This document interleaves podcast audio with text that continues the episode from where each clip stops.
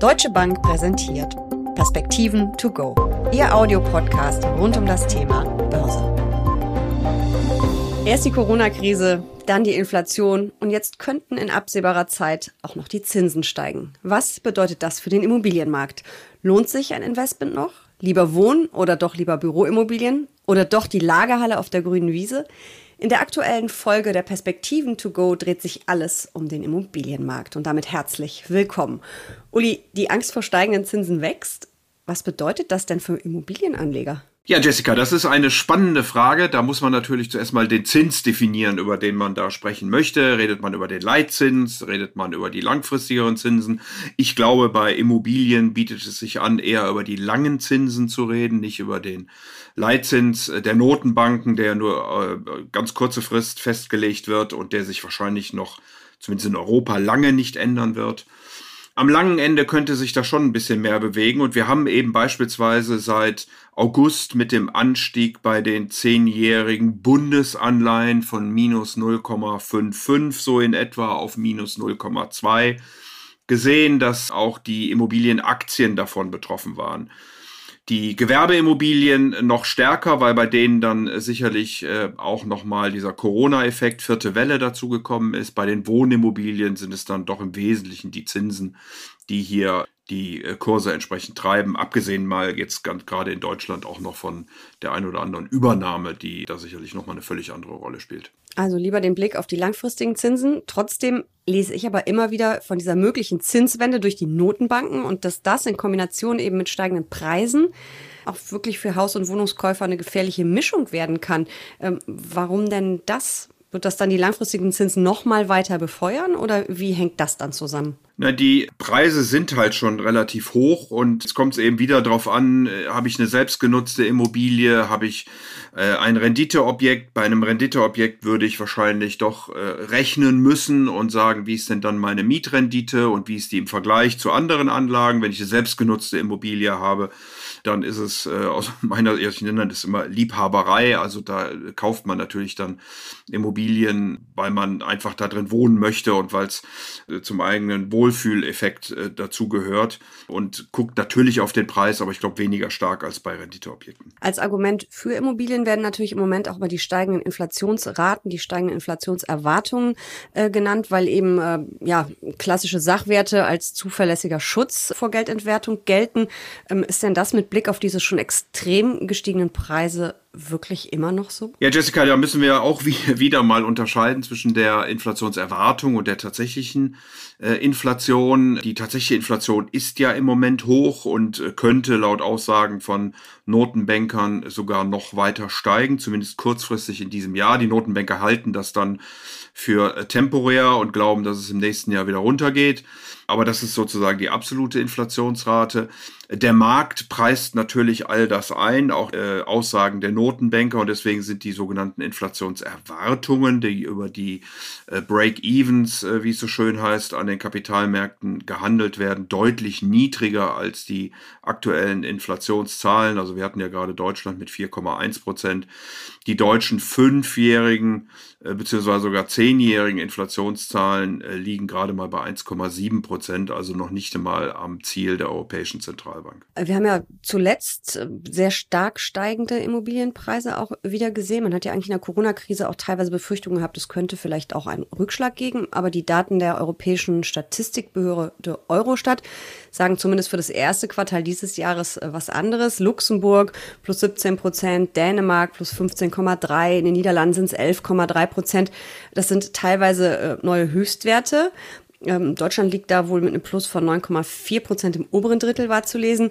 Worauf muss ich mich da einstellen? Geht das so weiter? Und äh, gibt es vielleicht Sorgen vor einer Überhitzung? Also wir haben ja gerade viel über Zinsen und Inflation gesprochen. Das hängt sicherlich miteinander zusammen und äh, hat ja dann was mit der Finanzierung dieser Immobilien äh, zu tun. Darüber hinaus ist äh, sicherlich auch das Bauen sehr entscheidend. Wir haben in den letzten Jahren zu wenig gebaut. Die Nachfrage ist sehr hoch und das treibt dann natürlich auch wieder die Preise. Der dritte Punkt ist der, der jetzt möglicherweise mit der ökologischen Transformation nochmal stärker wird, zumindest stärker werden sollte, wenn wir wirklich die Pariser Ziele einhalten wollen, sind natürlich die Bauvorschriften, die ganze Regulierung Richtung äh, Klimaschutz, Dämmung äh, etc. pp, die auch die Hauspreise getrieben haben. Also es waren vor allen Dingen auch die Bauleistungen und das Bauland, habe hier gelesen, in den letzten zehn Jahren beispielsweise sind die Bauleistungen um über 30 Prozent gestiegen, im ersten Halbjahr diesen Jahres sogar um 6,4 Prozent. Das Bauland hat sich verdoppelt. Also das äh, muss man dann sicherlich noch mit äh, dazu rechnen, treibt die Preise. Insofern ist es nicht nur eine Betrachtung der Inflationsideen, der Inflationsraten, der Zinsen, sondern eben auch eine Frage, wie viel bauen wir denn und wie teuer oder preiswert bauen wir denn? Aber äh, wenn die Preise steigen, würde man ja eigentlich erwarten, dass das auch die Mieten tun. Tun sie, aber eben langsamer als die Kaufpreise. Ähm, was bedeutet das für den Markt? Sinken die Renditen für Immobilien? Muss ich da genauer hingucken als vielleicht noch vor zwei, drei Jahren? Also wir sind ja sehr, sehr stark äh, oder haben sehr stark im Fokus den, den deutschen Immobilienmarkt. Das erleben wir ja immer wieder, wenn wir ausziehen wollen oder müssen, eine neue Wohnung suchen, dass es da doch immer wieder zu erheblichem Aufwand äh, kommen kann.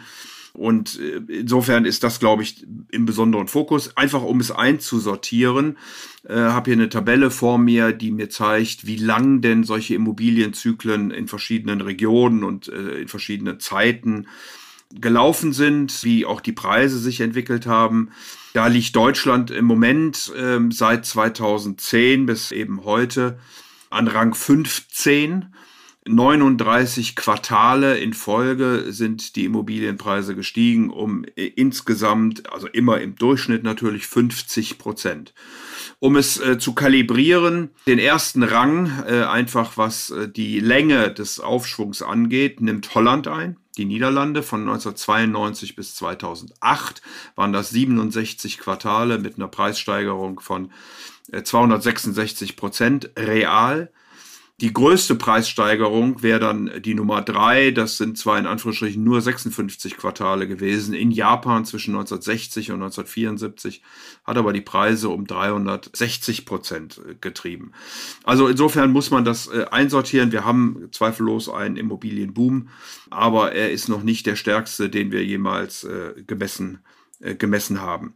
Wenn wir jetzt fragen, wie hoch sind die Preise, dann ja, kann man das immer absolut tun. Das ist aber ein bisschen in die Irre führend, glaube ich, sondern man sollte es tatsächlich, wie du ja gerade schon ansprachst, äh, dann in einem Verhältnis zu zum Beispiel zur Miete, um die sogenannten Mietrenditen anzugucken oder im Verhältnis zu den Einkommen. Und auch hier muss man sagen, dass die Immobilienpreise über dem Durchschnitt der letzten Jahre liegen. Und zwar doch recht deutlich. Ich habe hier Zahlen vor mir von äh, 1970 äh, bis äh, 2021. Äh, die Preise im Verhältnis zur Miete und da liegen wir also deutlich über dem Median, sogar am, 8, am 80. per Zentil. Also nur 20 Prozent waren sozusagen die Preise in dieser Zeit höher, als sie heute sind. Wenn man das Ganze auf die Einkommen bezieht, ist es nicht ganz so äh, dramatisch. Hier liegen wir äh, gerade über dem Median und äh, sind nur ein Stück weit hier von den 80 äh, Prozent entfernt, aber auch hier, wie gesagt, über dem Durchschnitt. Bedeutet, im Verhältnis zu den Mieten, im Verhältnis zu den Einkommen sind Immobilien heute in der OECD-Welt teuer. Mhm, ich kann das nur bestätigen. Mich hat gerade eine Eigenbedarfskündigung äh, ereilt und ich suche und es wird wirklich richtig teuer.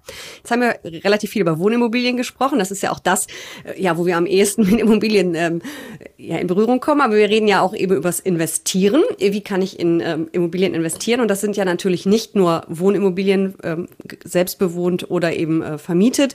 Es gibt ja noch so viel anderes, Büroimmobilien, Lagerhallen.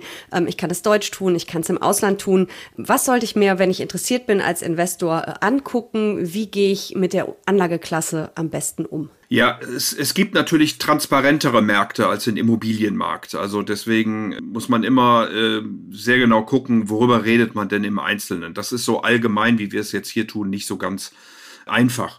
Aber man kann schon sagen, dass die Immobilien, ich hatte ja vorhin schon die OECD herangezogen, auch weltweit äh, deutlich steigen. Wir sehen hier bei Wohnimmobilien im zweiten Quartal einen Anstieg von 10 Prozent. Das ist der höchste Anstieg seit 40 Jahren. Und wie gesagt, das ist ein weltweiter Wert, also einschließlich Entwicklungs- und Schwellenländer ähm, und so weiter und so fort.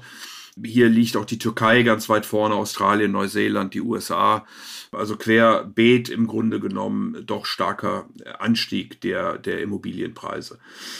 Im, Im Schnitt äh, kann man wohl sagen, dass der Einzelhandel sich so langsam wieder stabilisiert. Immer noch sicherlich an der einen oder anderen Stelle, zum Beispiel in Deutschland, äh, Probleme hat, wo die Einzelhandelsimmobilien im zweiten Quartal nochmal um knapp drei Prozent sogar im Preis gefallen sind. Auch die Mieten nochmal rückläufig waren. Könnte ich da Schnäppchen, Schnäppchen machen? Schnäppchen hätte ich jetzt beinahe gesagt. Schnäppchen machen als Anleger, indem ich mir vielleicht äh, da entsprechende Aktien anschaue von den entsprechenden Anbietern oder vielleicht auch einen äh, Immobilienfonds, der verstärkt auf Einzelhandelsimmobilien setzt? Oder würdest du so weit nicht gehen? Ja, dann muss man eine Idee entwickeln, wie sich denn das Kaufverhalten der Menschen von hier aus äh, in die Zukunft entwickeln wird. Und werden wir wieder zurückgehen und mit großer Freude in die Einkaufsstraßen, in die Shoppingcenter laufen oder äh, werden wir doch äh, bei eben den Internetplattformen bleiben und uns viele Dinge dort bestellen? Denn das ist sozusagen die, das andere Ende der Skala. Das sind im Moment die, die Lagerhallen. Richtig. Ja. Die Logistikimmobilien, äh, die geradezu boomen. In der Mitte liegen dann so etwas die Büroimmobilien und, und Hotels und solche Sachen. Aber das sind schon die beiden Extreme im Moment. Auf der einen Seite eben die äh, Einzelhandelsimmobilien, wie gesagt, die zurückgehen und die Logistikimmobilien, die doch stark gefragt sind, auch gerade gebaut werden im Moment ähm, an der Peripherie der großen äh, Ballungszentren. Und wie würde ich da jetzt drauf setzen? Eher mit Immobilienaktien, von denen es ja eine ganze Reihe gibt. Da habe ich natürlich dann das Aktienrisiko und sehr stark auf ein Unternehmen beschränkt. Oder würde ich mir eher ähm, einen Fonds anschauen, geschlossen oder offen? Was wäre da so ein guter Einstieg? Wenn ich mich an das Thema erstmal ranrobben will. Ja, das hat natürlich auch was damit zu tun, wie liquide man sein äh, möchte. Äh, wenn ich eine Aktie kaufe, bin ich eben liquide. Die kann ich natürlich jeden Tag auch an der Börse wieder veräußern. Ähnliches gilt ja auch in den USA, beispielsweise über die berühmten REITs die ja dann Immobilien in Anführungsstrichen verbriefen. Die nächste liquide Form wäre dann die offenen Immobilienfonds. Hier hat der Gesetzgeber ja, das hat man ja auch schon mehrfach besprochen, richtigerweise gewisse Einschränkungen eingeführt, aber sind im Grundsatz ja immer noch liquide. Wenn ich dann natürlich über geschlossene Fonds oder auch direkt in Immobilien investieren will, äh, dann muss ich bei manch einer eben viel Geld mitbringen, äh, wenn ich es direkt tue. Und bei geschlossenen habe ich äh, doch in der Regel dann Zeiträume, die über die zehn Jahre hinausgehen. Also von daher ist es eine Frage über die Verfügbarkeit und die Liquidität und natürlich auch das Risiko, was ich bereit bin einzugehen. Wie breit diversifiziert möchte ich in diesen Markt gehen und zwar nicht nur in einer Fragestellung von Orten, sondern auch von Ländern und von Arten von Immobilien äh, etc. pp. Das ist, wie gesagt, so einfach nicht, nicht zu beantworten, sondern kommt dann immer darauf an, was der Anleger denn wirklich möchte. Abschließende Frage, kann ich als Investorin auf die Anlageklasse Immobilien auch verzichten oder sollte ich das nicht tun? Also die Mietrenditen, die wir vorhin besprochen haben, sind deutlich gefallen. Wie gesagt, ich bin jetzt weg von den selbstgenutzten Immobilien, sondern wirklich als Anlageform. Man sieht, dass die Renditen gefallen sind. Die Preise werden wahrscheinlich auch nicht mehr in dem Maße steigen, wie wir das jetzt in der Vergangenheit gesehen haben. Es soll mehr gebaut werden. Die Zinsen könnten zumindest mal moderat äh, steigen. Also insofern sollte das vorbei sein. Nichtsdestotrotz sind die Renditen immer noch deutlich höher, als wir das bei Staatsanleihen etc. sehen. Äh, je nachdem, wo die Inflation hintendiert, äh, kann das eben auch noch immer eine gute Idee sein. Und insofern würde ich doch glauben, dass noch auf absehbare Zeit äh, Immobilien auch eine gute Idee und Diversifikationsmöglichkeit in einem äh, ausgewogenen Portfolio sind. Mhm, alles klar. Vielen lieben Dank für diese Perspektiven. To go. Sehr gern.